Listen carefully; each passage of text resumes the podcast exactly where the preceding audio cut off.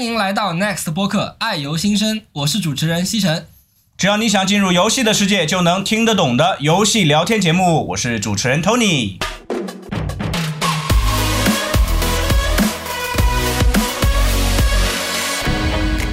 那今年其实是 Next 的四周年嘛，然后呃，其实每我觉得 Next 从刚成立之初到现在都在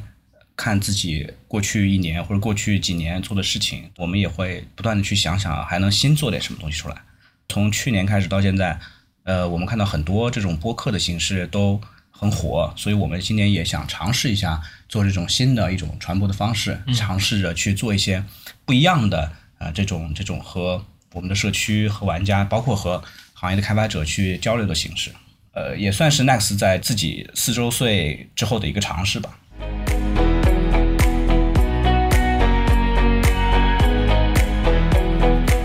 我们第一期播客有请到的是 Next 的三款游戏《死神来了》《一案追声》《不死翼的皇冠》的制作人，来和我们聊聊过去这四年的那些事儿。播客中提到的黎叔是我们 Next 的大家长，Audio 叔或者磊哥是我们音频组的大佬。好了，那话不多说，进入今天的正题。今天呢，我们呃也好不容易把呃几个嘉宾呢都聚集到了一起哈，所以我们先第一个环节呢，先把呃在在来到我们这里的这个嘉宾呢，咱们先介绍一下吧。Hello，大家好，就是我是那个坏坏的《死神来了》的制作人张红。啊，大家好，我是《依然追声》的制作人 Nick。呃，大家好，我是西城，呃，我是 Next Studio 的 Audio Team 的音频设计师。啊，大家好，我是不死翼皇冠项目的制作人小林。好，那刚才呢，也以上这四个，其实我们 Next 应该是呃进来有有几年的老员工了，现现役对员工。对我们今天其实还有一个，呃，应该说还没有正式加入，还在我们这里实习，但即将在今年夏天这个呃入职的我们的新员工，也来介绍一下。大家好，我是今年马上在夏天要入职的呃实习生黄正啊，现在在重生边缘的项目呃做这个引擎组的程序开发。那最后我来呃介绍一下，我是来自发行组的 Tony。那刚才既然大家都说到了自己各自的这个项目啊，还有呃过去四年其实也主要把很多精力其实都投入在自己的这个项目里面。那我们呃第一个想聊的呢，可能也就是跟呃从大家各自的项目出发吧。过去四年应该大家其实。呃，四年对于一个游戏项目来说，应该不是很长的时间。很多人可能也就在呃过去四年里面经历了一个完整的项目，甚至有项目还有像这种大的项目都还没有上线。那呃，我们要不先从咱们第一个项目哈，也是 Next 成立之初的第一个项目《死神来了》这个项目开始，呃，先让我们的张红给咱们聊聊这个当时的这个这个项目吧。嗯，啊，这《死神来了》这个项目是第一个嘛，就就是踩过很多坑，也是摸着石头过河。因为我们整个团队呢，也是从商业化游戏，然后要转变为一个独立游戏啊，包括是那种创意啊什么，就以玩法、打法和原来的那种商业化的制作就完全都不一样。那这也是聚集了很多优秀的同事，大家想了很多方式，呃，就想了很多创意。做了很多 demo，然后不停的被拍掉，不停的在就是继续在设计。突然在某一天，然后就冒，因为有一位同事的身边生活当中的一件就特别凄惨的一件小一件事，他摔了一跤，扭伤了腿，然后突然就觉得，哎，有一个灵感就冒出来了。大家会觉得好像这个命运的安排是挺有趣的，怎么样去躲都躲不掉。那既然的这样的话，就是不如我们就用命运啊，然后这个命运的安排这个题材，尝试的来做一款小小的一款解谜游戏，然后就通过这个是先做了一个有趣的一个视频的 demo，然后在这个 demo 里面，他又觉得哎，这个玩法好像挺有意思的，还有很多想象的空间，然后又能发挥每一团队里面每一个人的这种背后的心思，小小的一些坏的心思，大家就集思广益，把各种创意就是。尽情的就释放出来，加在这个游戏里面，然后慢慢的就把这款游戏一点一点去做出来了。当然后面还会碰到很多那种上线的坑啊，在研发当中的坑啊，玩法和我们之前想象的不一样啊，体验的这种东西呢，就后面也会呃可能找个机会也会和大家再继续说下去。对，别找机会了，再说。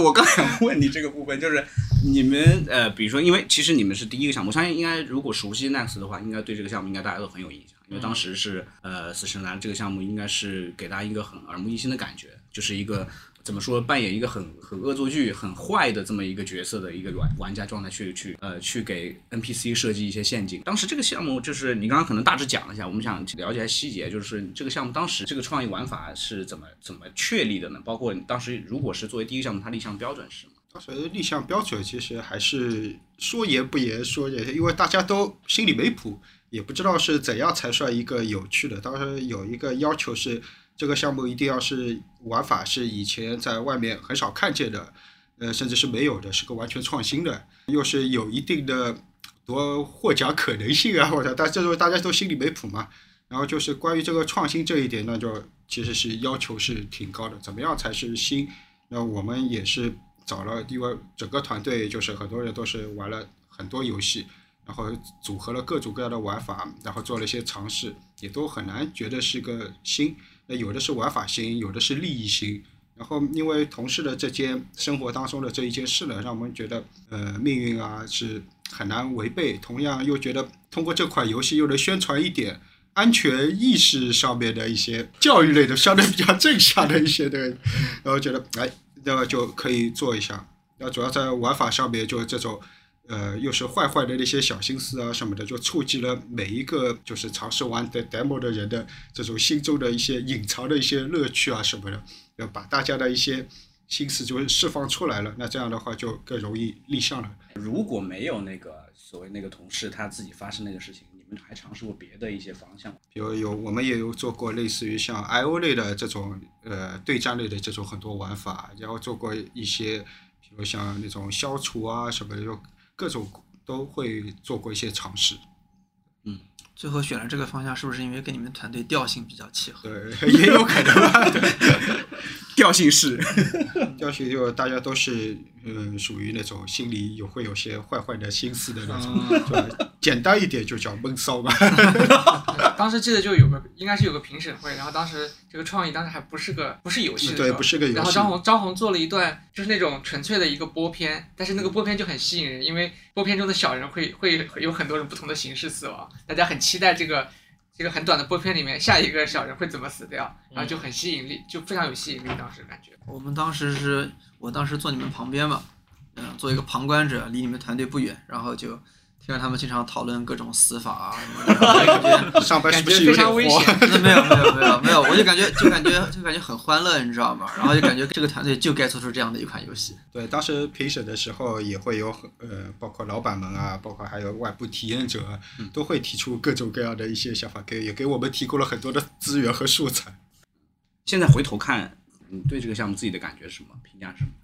其实这个项目还是超出我们的预期的，因为当时是作为一个 Next 第一款，怎么样去发行，怎么样去上 Steam，我们都完全不知道，也没有这个经验，就一步一步的去摸，当中也碰上了很多乌龙事件。那比如像 Steam 莫名其妙的就把我们先是准备那个 EA 的恶劣那个叫什么测试的，然后突然间就变成正式发布了，然后当初还有很多玩家的各种各样的一些。提问啊，是也就是对我们的一个，就是对玩家的那些服务啊、客服也带来了蛮大的一个挑战。然后，所以当时团队里面应该是没有任何人有所谓 Steam 经验，是吗？对，是没有的。所以你们 Steam Steam 上线不是是真的是个意外，是吧？不是一个 PR 事件。对，这个是意外，就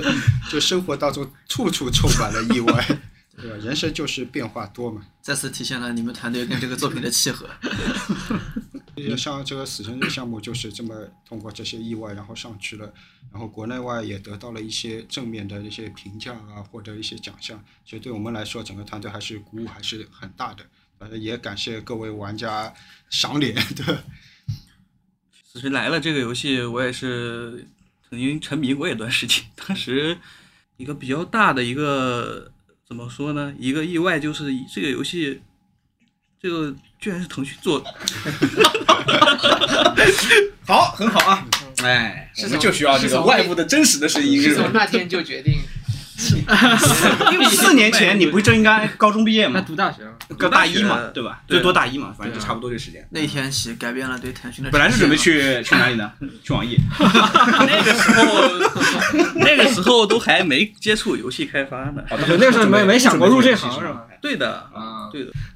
我确实就是刚当时这个游戏出来，第一观感确实是是是很不一样很不一样的。你从一个就是其实从普通玩家角度来说，他也可能会去想，哎，到底是怎么样一家背景的工作室会去做这么一个东西？所以你刚刚防震这这个种疑惑，这个其实蛮正常的其。实对我觉得也很可以可以坦白讲嘛，因为确实这个游戏刚对的，因上的时候，为从独立游戏嘛，就是当时那个时候大多数都是那些 roguelike 的一些像素啊这些，就别的就类型其实很少的。然后这种解谜其实还是挺怎么说呢，让人耳目一新的吧。而且我觉得死神在日本也挺受欢迎的。啊，对对对对，这个这个也是一个很很很没有，当时也没有想到那么多，反正其实我我估计也没有。嗯，因为那年 GDC 的时候，我在那边就是参展嘛，然后就来了一个挺老一个老先生，然后带一个年轻人，然后过来说要采访死神，然后日本人就聊了几句，然后发现他们是翻米通的，然后就是特意过来采访死神的，就是说这这个游戏在日本很有名。那正好，其实呃，Nick 你聊到呃，我们死神这边呃，咱们了解很多。其实我们顺便想呃，下一个其实想聊的就就是你的项目，就是安赫的《一案追声》。那呃，这个项目其实我估计也也有很多人应该很熟悉这项目了，特别是国内的玩家应该是非常熟悉。然后这个项目应该呃玩法创意上其实和死神很像，就是呃在市场上之前是很少见的这种这种创意玩法，所以我们也很关心，就是这个玩法当时怎么想到的，就是怎么会想到一个以前从来没有这么玩法，而且我们还大家都这么喜欢。我感觉其实，在经历上跟死神是有点相似的，就是大家都经过了漫长的一个探索期，然后那个时间甚至有些迷茫，就是去做各种各样的 demo，然后尝试去组合各种各样现有的玩法，或者是对现有的玩法进行一些变种。嗯，但是最后的突破点你会发现，并不是来自于游戏，就像死神的突破点是来自于同事的一个意外，来自于一个生活上的一个经验。呃，那我们的突破点其实是来自于从其他艺术媒介中获得的启发。呃，因为我们当时一直想做这种叙事游戏嘛，然后我们的目标也是一样，就是想做一种全新的叙事体验。呃，但是在就是我们去针对现有的叙事游戏，我们去想去做一些改变或者什么的，去做了很多尝试，然后发现就是效果都不是很好。呃，然后我们就回到体验本身嘛，就是到底想要一个什么样的一个叙事体验。呃，那当时启发我们的就是，我当时很喜欢看那个沉浸式戏剧嘛，上海有一个很有名的，之前我在纽约就看过的那个《Sleep No More》不眠之夜，然后说它这种空间叙事的体验是很有意思。呃，那我们想在游戏中是不是也能用某种方式去再现这种空间叙事的这种体验？呃，所以这就有了我们的第一个 demo。第一个 demo 其实很快的，一个中午时间写了一个最简单的一个 demo，然后一个中午的时间，对一个中午那是一张的时间 PPT 吧？不不不，呃用程序写了一个最小最小最小单元的一个 demo，就是在 Unity 里面，然后你点不同的房间可以看到不同的对话，呃，写了一个这个东西出来，然后团队看了觉得好像有点意思。这个是几几年的？这个应该是一七，我看一七年底吧，也是一七年，也其17年实也算是第一年了，一七年一七年对一七年底的时候，对，嗯，之前其实也有几个月在探索做做各种各样的东西，但就是方向就都很迷茫。对，然后有了这个东西之后，团队觉得还挺有意思的，然后就很快，反正大概一个月不到吧，就做了第一个带着音频的一个 demo，然后就在公司内部大家玩了一下，然后觉得还都觉得挺有意思。嗯，所以我就是经验很像嘛，就是最后发现灵感不来自于游戏，而来自于游戏之外，来自于我们生活中的体验，或者来自于我们去感受到的其他的艺术媒介。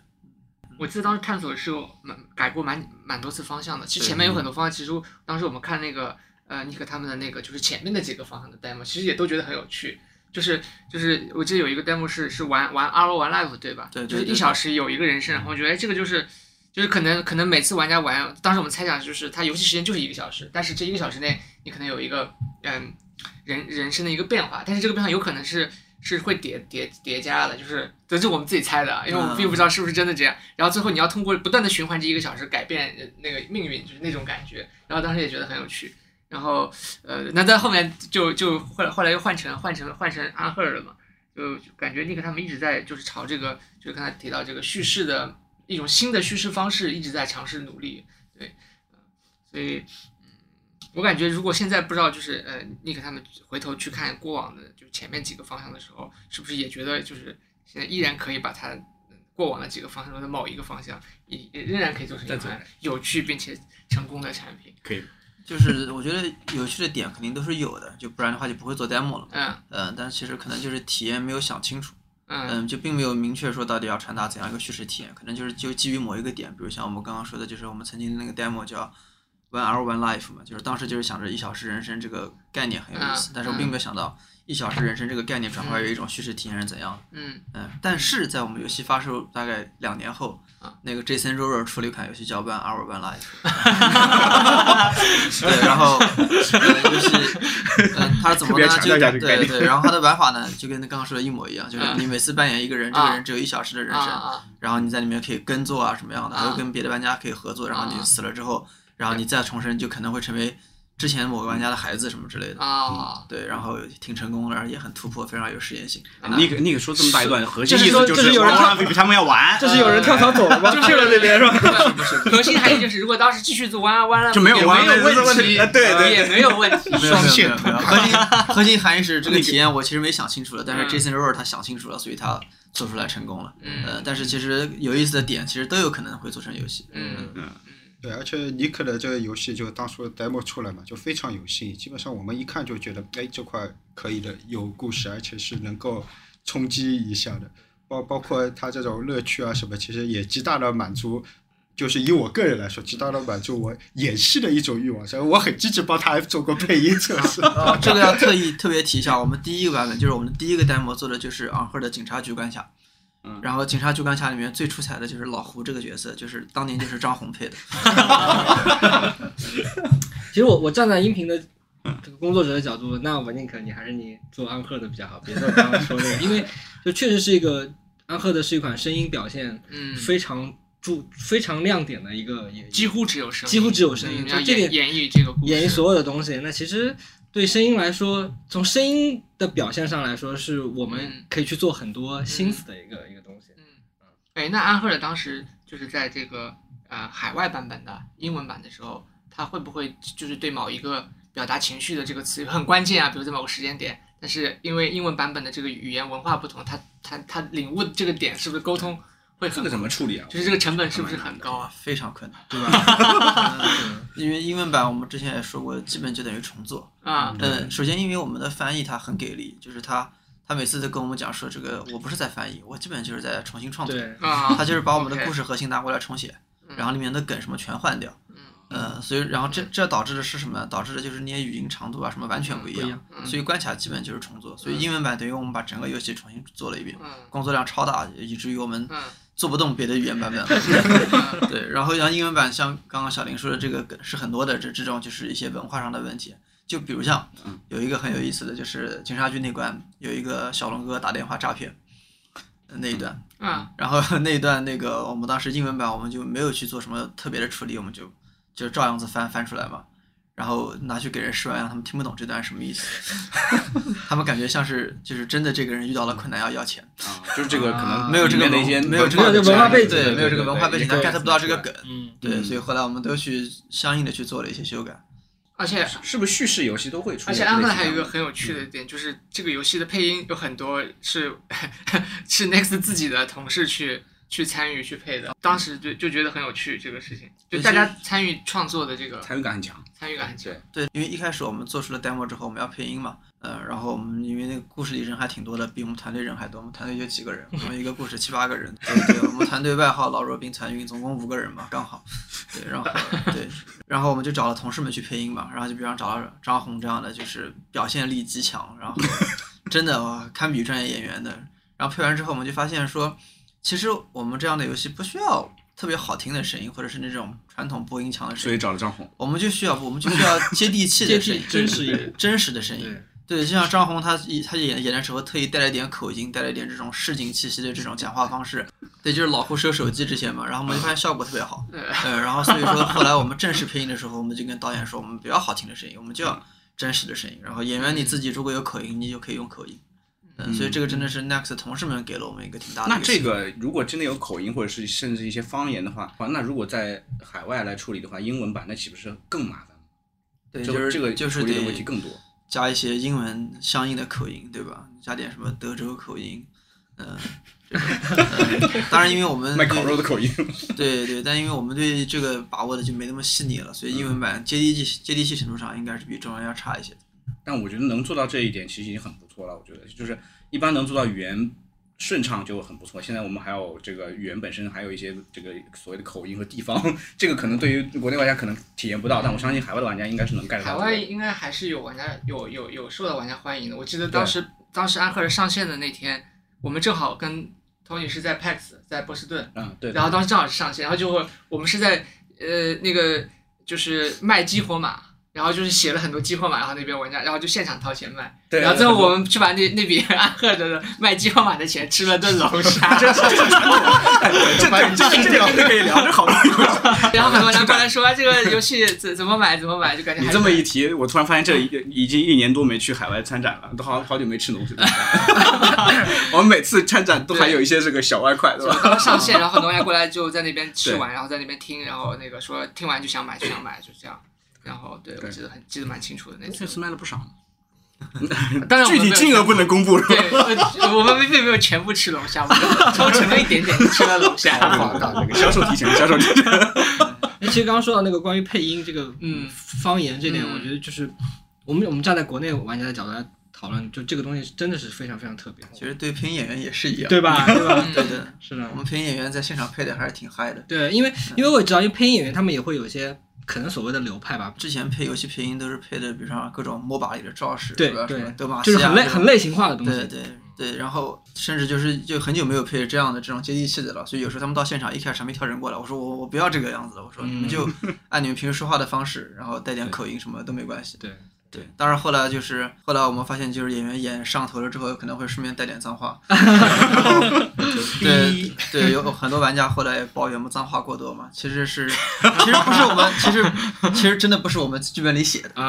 而是演员演嗨了。对，就有的演员说，对，现场发挥，就是说，哎，我这个角色挺痞的，我加点脏话可以吗？我说可以。然后说真的可以吗？我说随便加吗？我说哦，你加吧。然后他就加了再减。对对对。然后就开始肆意发挥，然后这个量可能就有点过多。嗯。但是确实，我们也是为了尊重演员自己的这个发挥嘛。嗯，哎，他情绪在在那个地方的时候，其实很自然。对，《u n h e r 的里面应该是有很多这种这种全新的这个叙事类型嘛。我们待会儿再聊。我们先再看一下我们第三这个小林的项目。刚其实小林刚从聊天的过程中，就我看到你也参与了前面的《死神》，也参与了那个一部分的，可能也关至少关注过吧《u n h e r 的这样一些开发的过程，因为都是早期的项目。那你自己这边应该是做的是一个 roguelike 类的这个不思议的皇冠。嗯，这个你也跟我们聊聊，你当时是怎么想的？为什么会选了这么一个呃类型呢？因为当初其实呃那个死神啊、安赫尔的，还有嗯其他几款项目，呃我们其实一直在参与，就是说看呃项目的 demo，然后立项这个过程，反正一直在在在在就是在这个参与这个过程中嘛。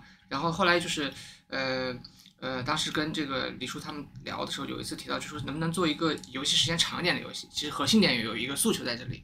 啊，然后因为前面的几款项目其实游戏时间就相对来说会短一点，会三三到五个小时。我们希望能做个比如说呃二十小时到四十小时这种这种产品。然后那么呃，其实当时考虑，其实第一考虑说那肯肯定就是就是以我们的这个能力去做 roguelike 会好一点吧？对。然后呃就开始了这个这个 roguelike 的这个这个这个呃怎么讲就是预言的这个这条路吧，开始走这条路。然后这个产品其实早期的时候我们想了很多，呃，看了很多市面上的产品吧。然后也看了很多方向，然后觉得说，呃，嗯，呃，秉承这个 Next 的创意这一点啊，就是，呃，我们是不是，呃，就是把这个这个这个创造一个新类型这件事情，去回归到一个说，对于呃一些老游戏老的玩法去做一个再演绎这件事情，这是不是也是创意的一个一个一种一种呃一种方式？然后这点这件事情大家是不是认同？我们把这件事拿出来聊，然后呃，所以当时我就又。PPT 做了一个，确实是拿 PPT 做了一个 demo，就是一个可动的 PPT，然后去演绎了一下，基本上来说就是风来西林塔玩法，然后去一个小黑屋里边就跟黎叔讲了一遍，啊，然后黎叔说，哎，这个不就是风来西林吗？我觉得我挺好玩的，我，对，然后他说他很久没有玩过这个，他以前是喜欢这个，他觉得，呃，他就问我们说这个产品啊为什么越来越没落？就是风来西林这个系列，我们讲了，跟他分析了一些原因，我们觉得可能有点，有点，呃，小众，可能有点复杂，有点，有点，呃，呃，就。爽快感有点缺失啊，等等一些原因吧。然后我们说，哎，那我们能不能把我们的方向就定为对于这个原有的这个玩法去再演绎一下？对，然后就把这个方向作为这个产品的基调。然后后面一步的预言就是就是来到了就是什么叫做再演绎？呃，就是怎么叫做再演绎？然后我们发现，呃，市面上演绎的就是再演绎比较好的，其实就是节奏地牢。节奏地牢其实就是对这个类型做了一个重新演绎。但是节奏地牢它其实已经使用了一种游戏设计的维度，我们不可能再去跟它重叠。于是我们就。啊、在在在在整体在考虑这个这个这个呃游戏的这个呃在演绎的这个方向上，最后就回归到这个游戏本身，就是说，嗯，过往的这个游戏它其实偏嗯嗯地图比较大，然后在里边比较复杂，然后有很多很多地方可以去，它是一个偏探索型的、偏一种长线的一个一个游游历的过程。然后当角色死亡，就永久死亡，然后你要整个再重新来一遍。当然，这个也是 roguelike 的一个基础，但它游玩过程会更复杂一些。我们就想象说，哎，我们可以不可以拿现在一些流行的 roguelike，像枪牢呀这种，呃，这种嗯模块化的一种一种制作方式，把这个游戏也切的模块化一点，然后把这个游戏的呃在这个范围，就是距离啊范围这种方面的游戏玩法大幅的提升，把它在这个两个角色接近，然后互相之间对砍的这个给下降。啊，从这样一个点考虑，去这从这样一个点去入手，去来做这个事情，然后我们就引入了很多像什么瞬移啊，什么可以呃位移，可以可以可以大面积的放范围式魔法，然后有很多爆筒可以连环引爆，就是引入了这种设计，然后让这个游戏玩起来感觉哎。还是一个风来西林式的这样子，就是走一步呃停一步这样的游戏，但是好像这游戏中整体解决敌人的方法，呃要靠这个一些呃距离范围这个来玩。那玩法上对于熟悉这个游戏的玩家来说是呃有一定的这个差异度的，从这个点去入手，然后我们就开始了这个项目的这样一个一个过程吧。当时美术资源也调的蛮辛苦的，我记得是每一次都我们都能看到一个全新的一个 皇哦，冠，对，这个，各种各样的我们好像这。个主角都换了好几次，我印象这个这个是当时的一个一个情况，就是我们最早开始做这个嗯原型的时候，呃，我们团队是没有就一个美术都没有，就是没有美术这个概念。然后，然后等我们把这个这个我熟，对，然后等我们把一些原型做的差不多的时候，美术开始引入的时候，这时候美术开始开始探索美术方向，然后就不停的迭代。然后我们迭代过几版，第一版我们迭代过就是呃室外的，就我们当时想象说，哦，游戏中的迷宫有这个天空中的瀑布，有这个地下的火山。有这个什么暖呃，就是呃，这个这个危险的丛林，有几种不同的场景，然后去迭代这个室外的这种迷宫的场景，呃，但是总感觉就是它跟这个 dungeon 这个词有点背离，有点远，就觉得做这种当当当然，其实我我们也非常清楚，就是可能呃呃，拿魔兽世界来说，dungeon 其实就是各种各样的一个副本嘛，其实不一定是要在地下，对吧？嗯，但是这但对这个游戏来说，我们觉得还是它在一个城市真正的一个地地地宫或者地牢里面会更好一点。所以我们觉得当时外这种外景给人的感觉就是想去探索，但是又好像走不出去，这种很难受的感觉。于是我们就还是把它回归到这个呃由墙壁组成的这种封闭式的一个一个场景来讲来讲这个游戏。所以最后又回到了这个当卷，然后所以前面的美术迭代了几次，我记得还有一次美术风格迭代的时候是是想用那个呃一一个一个很写意的一个就是一个北欧的一个动画片是海海洋之歌呃那种方式去去做了一次美术风格，然后也觉得有点过于的抽象，就是就是当这种风格去表达游戏中的一些比较常规，比如说武器，比如说火火焰宝剑，呃呃那个雷雷电法杖的时候，它由于过于抽象，玩家的识别度会有些问题。会被那个艺术形式给带的有点偏，呃，就就是这个问题导致最后就再去尝试风格的时候，就是再调了一版，就调了三版吧，我理解，然后最后调到了现在的这个版本，然后用一个就是手绘的这个呃卡通的风格去承载这个我们想要的这个地牢感觉，当时是这样一个一个一个呃历程吧。对，然后这里有个呃怎么讲，是一个优势和一个就双刃剑吧，就是没有做像素。因为其实当时像素是比较多，然后其实我们一开始是想做像素，然后但是我们团队有有一些美术的同学是从死神结束过来的，就是就是美术团队过来之后，他们说我们不想再做像素 了，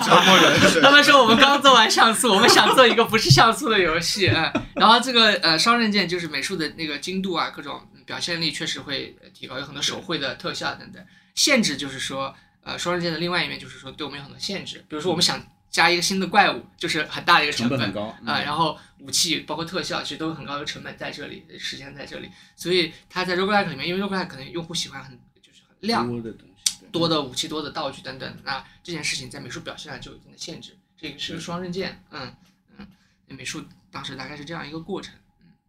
这个听听你刚才讲，其实嗯。呃，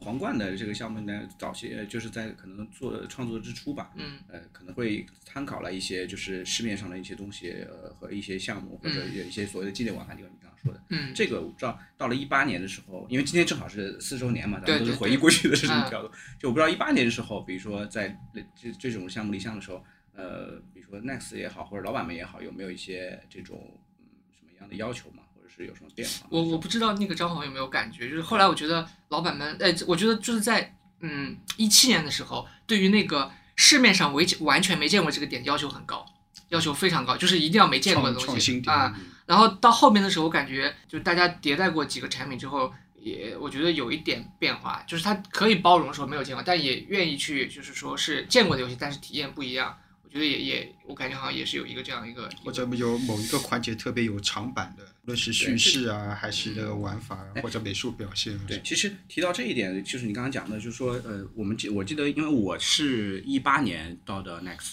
然后也那个时候其实也一直还在提，就是我们说每一个项目至少有一个绝对的或者说非常长的长板，因为我们当时说不要做木桶效应嘛，对吧？不要做一个平庸的项目，我们要做一个绝对长板。这个，呃，我们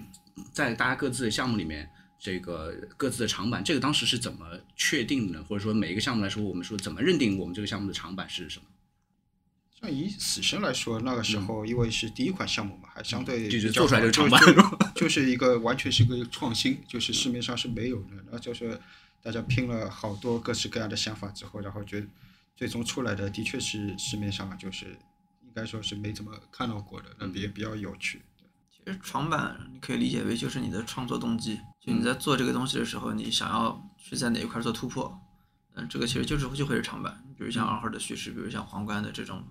这种 roguelike 的这个体验，我觉得这个长板从一开始的这个要求原创到后来长板的一个变化，其实是以前我们有点追求这种原教旨主义的创新，嗯，就是一定要市面上没有见过，嗯嗯，但是到了后面，我们其实对这个东西理解更深刻之后，我们其实追求的是一个体验创新，就是刚刚小林说的。嗯因为嗯因为因为游戏发展到现在，就是你想要做一个完全没见过的东西，不太可能。嗯对，而且也是个甚至说不太现实的一个要求没。见过不等于创新，好的创新嘛？对的，嗯是的，嗯，对。如果说你就是纯粹的为创新而创新，为没见过没见而去做东西，其实不一定能做出好的东西。嗯，但是如果你这个体验是新的，呃，但是你可能融合了一些别一些现有的一些元素，嗯，但最后能能够呈现一个呃让人耳目一新的，但同时又很成熟的一个体验，这样就更好，而不是有点新意，嗯，但没那么成熟，没那么好玩的一个体验。其实你刚提这一点，我觉得确实挺重要的，就是说我们好像在这个呃，就是说虽然我们在创新，其实我们这过去这四年应该说对创新这个词，我们从创新出发，但是从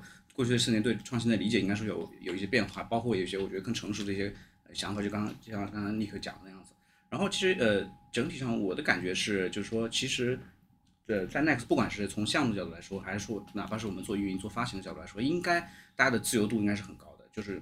就我我我我不知道，就因为从项目角度来说，我记得应该是说有所谓的嗯呃自下而上的这种提法嘛，大家都是从自己的角度去出发嘛。我不知道各位在你们在做项目过程中，这个你们对这个自由度或者创作的这个氛围有什么感受？呃，我觉得自由度是自始至终一直存在的，这个是没有变过的。就是即便到今天，呃，如果说我们认为有一个 idea 是不错的，依然可以提出来。我认为它依然可以具备就是呃成为产品化的这个可能，就是这个 idea 看这个 idea 具体上，这个自由度应该是自始至终没有变过的。呃，但是在这个 idea 的这个创意的这个点上，我觉得嗯，过去这四四年这样过来，我觉得大家应该是越来越成熟吧，或者大家对于这个问题的看法，就刚才 Nick 描述的，越来越明白应该怎么去做这件事情。呃，因为早期的时候，其实呃很多创意，当时我们开一些会啊，大家就是叫茶话会或者是脑报会这样去聊一些创意，有很多是基于概念创新。就是其实我整体在想这个创意点的时候，每个同学其实主要是想想一个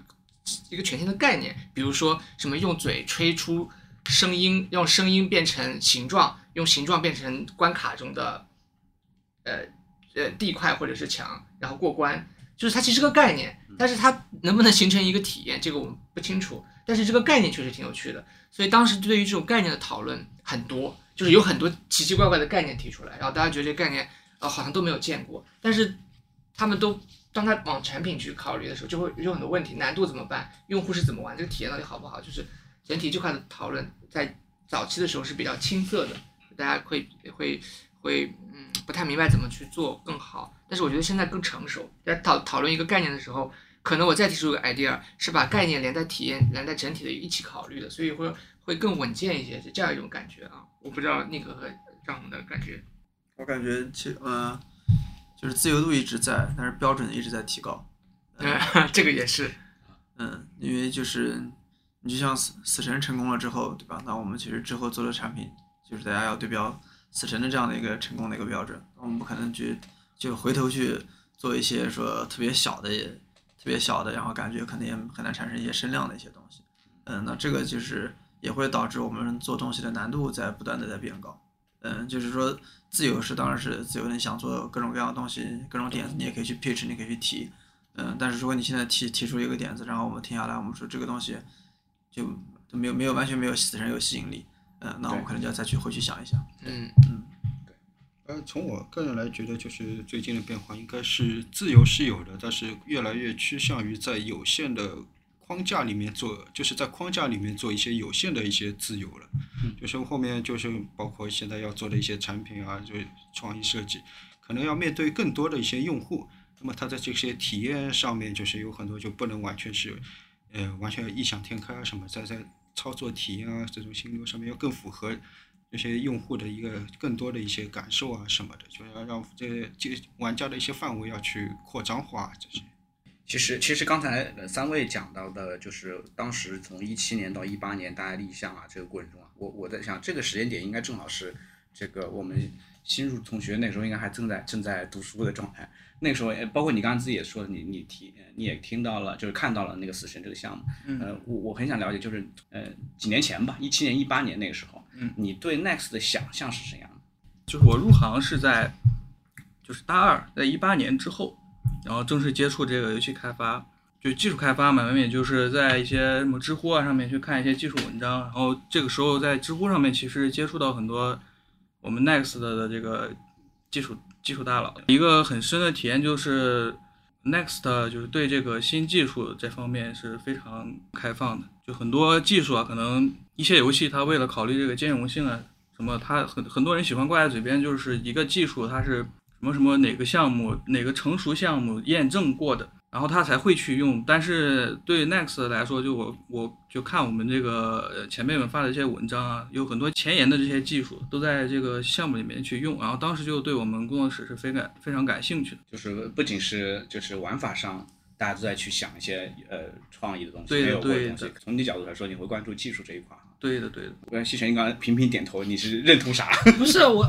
就是我会发现，哎，我们这里可以画条线，这三位这种做创意的制作人啊，我们俩其实更多的角色就是纯粹技术方向的，去解决游戏开发过程中实际问题的。还有他刚刚说他为什么会觉得这边好，他有一点就是说觉得这边研究的技术前沿嘛，就这点可能我也跟我感觉有点像，我也是希望能在项目中去多尝试一些。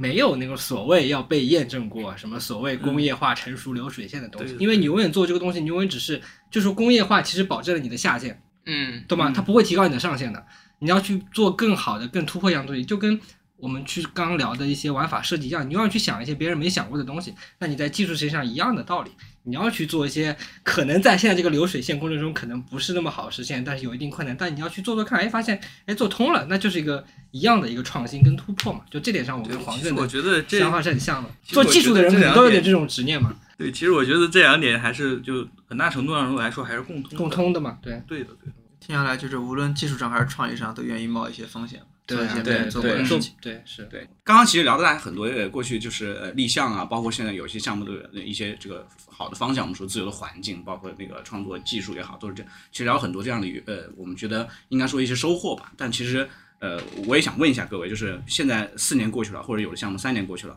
那呃，你们回过头来看这个项目现在还有什么让你觉得遗憾，或者觉得还应该有改进的地方？要不还咱们还是先从死神来吧，应该这个四年了对吧？其实你说要有遗憾吧，那肯定是会有的。就是最大的遗憾，其实和整个团队里面，我估计很多人都是想的一样的。其实怎么说呢，就是我们其实还想做更多的一些关卡，做一些更多的玩法，但是苦苦的会被自己的一些思想啊，包括一些创新啊，包括一些框架所限制住了，就很难更好的一个突破。就也有很多玩家就私下来问，为什么不做《死神来了二》？其实后面我们也很诚实的就回答，就有有的一些那种死亡的组合方式啊，然后怎么样去那个玩法的机制，我们到底能不能做出突破？有可能做到这一个极限，就暂时是突破不了，不能给玩家带来一些更新的、更创新的或者更有趣的一些游戏体验，那还是不如不要去随意的去做一个二代。就是我们还需要一些时间啊，去沉淀啊，去积累啊，甚至要去学习啊。呃，在某一个将来某一个时刻，或许我们又沉淀了很多创新的一些机制，把它能够组合起来，然后再考虑一下能不能再重新把团队整合好，又是再做一下那个《死神来了二》。明白，就是咱们其实，在做续作的时候，其实也是有一个呃相对更要超越前作的一个标准在那儿。你可能制作上来讲，其实倒还好，没有特别大的一个遗憾吧。嗯，因为做这个项目已经挺任性了，能把它做出来就觉得挺高兴的。嗯，如果说一些细节上的遗憾的话，就比如像我们其其实是很希望让我们的就是游戏中的五个故事最后形成一个很整体的一个故事。然后这个事情我们当时纠结了很久。安赫的宇宙，呃，是安赫的宇宙吧，就是说至少就是就是现在的昂赫的，我们说叫单元剧的形式嘛。当然，我们就是最后通过某种方式让这些单元剧串联在了一起。我们其实想要的是连续剧，嗯，啊但是这里矛盾就在于说，连续剧的话，你要保持它连续性，你对每个单元故事的创作会比较有限制。嗯 然后我们就纠结了很久，就是到底用什么样的一个主线故事把它给串起来。嗯然后这个事情耽误了可能有两个月吧，可能至少，嗯就一直卡在这个事情上，这卡到两个月就卡到我们真的是发现时间不能再不能再拖了。然后我们决定说，那我们算算了，我们放弃，我们还是以单元剧的形式，就我们先保证每个关卡足够好玩，然后我们再用某种方式把单元剧给串起，就给串起来。对，所以就是最后的话。然后呢就是还玩家还是有很多玩家觉得是一个一个比较整体的故事，但有些玩家表示了遗憾，就感觉说啊，我好像希望有更强的主线，更加环环相扣的关卡。这个我们也都是想做的，就这这是确实是当时时间和能力上都不到，所以说这个是一个遗憾。嗯，小林这边，嗯、皇冠这项目呢，你觉得有什么呃遗憾或者需要想项目？而且这个项目其实也还还在发行过程中嘛，对吧？嗯呃，CD 这个项目最大的一个呃，其实遗憾就是，嗯、其实我是希望这游戏呃是一个长线型游戏的，但是实际上最后我们做不到。呃，原因其实在于就是 Next 过往的项目的这样一个嗯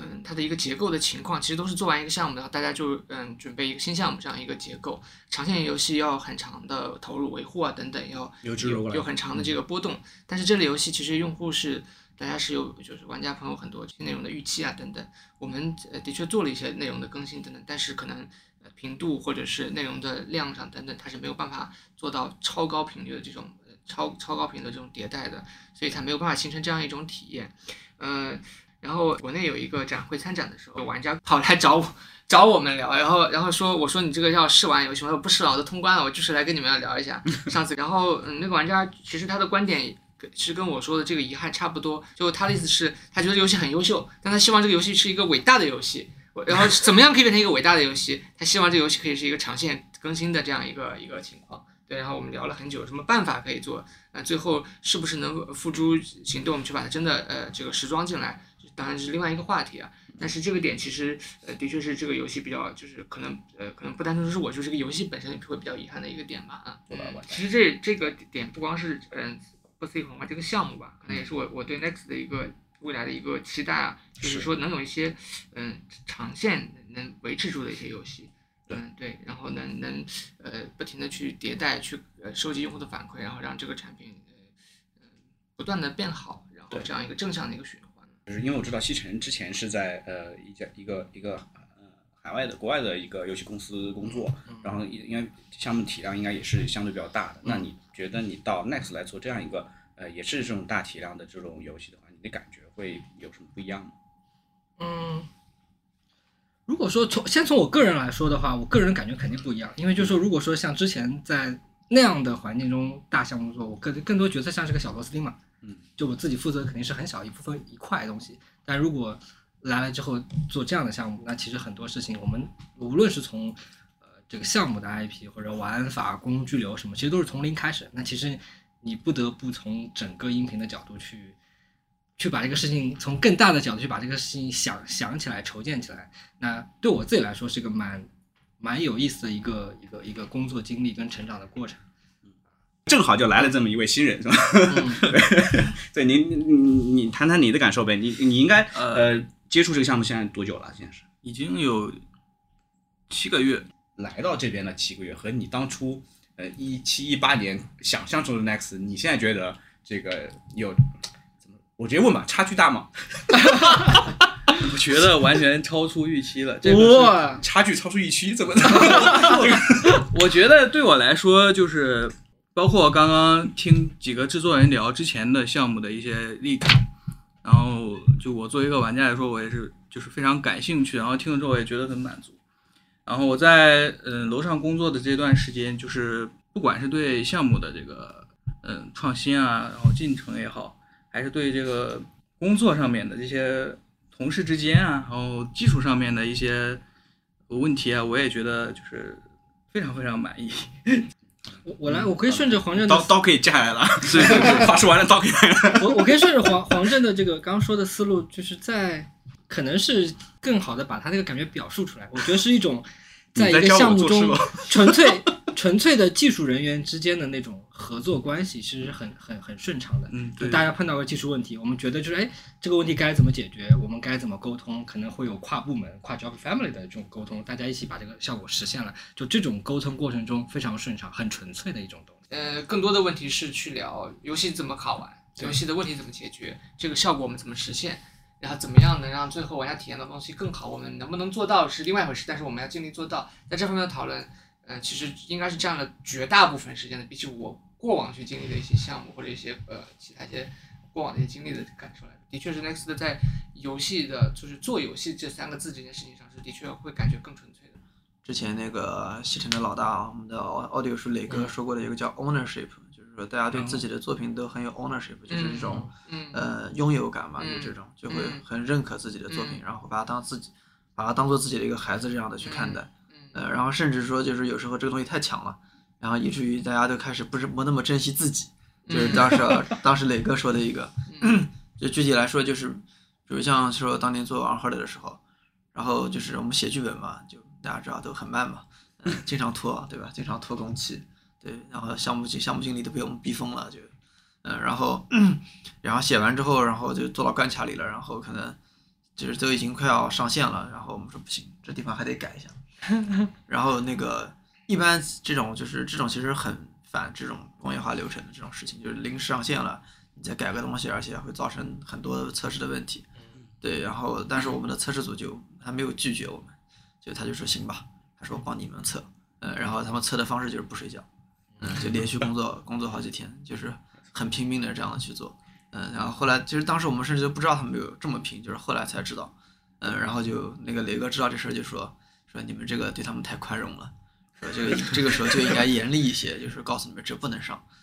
该延期就延期。对，那就是因为大家真的很，就是用这种这种 ownership 真的很强，嗯，所以很多时候都愿意去做出一些我们可以说是超出这种就是工作范畴，对吧？更多的是一种在做自我创作的这样的方式去做一些合作，我觉得这个也是 Next 的一个特点。嗯，的确很强，就是测试组，嗯，就就是刚才提到那那个提到这个 ownership 这个，就大家感觉是自己的作品，这个感觉很强。一方面，团队的同学，呃，就是在呃皇冠这个项目的时候，就是他自己会周周六周日就会过来跑过来做东西，我们都不知道的，我们甚至都不知道发生了这个事，对很久之后才知道。其实纯粹就是为了他觉得那个动画或者那版呃美术或者资源或者不管是什么，他可以再有一个迭代吧。然后包括测试那边的那个作 A 的同学，呃，他们除了给我们 QA，他会还还给我们写一篇很长的版本报告，就是就是我对这个版本中新增的这十把武器的体验，我觉得是什么样？这个会更好，为什么？我因为我玩起来的时候这么样这么样这么样，我觉得更爽。这个武器我觉得不好，因为是这样的，就是这个完全是附加的，它已经不光不完全不需要的技术测试，完全还有用户体验测试，完全不需要做的，就是这完全是工作以外的事情。其实其实这个都是因为呃，因为 Next 这个这个理念和。对，就大家这种自驱性，它自自然而然形成了一个这样的一个文化的一个氛围吧，我觉得。那今天特别感谢大家的呃时间，我们今天的也播客也同时最后呢，我们还是祝我们的 Next 那四周年生日快乐。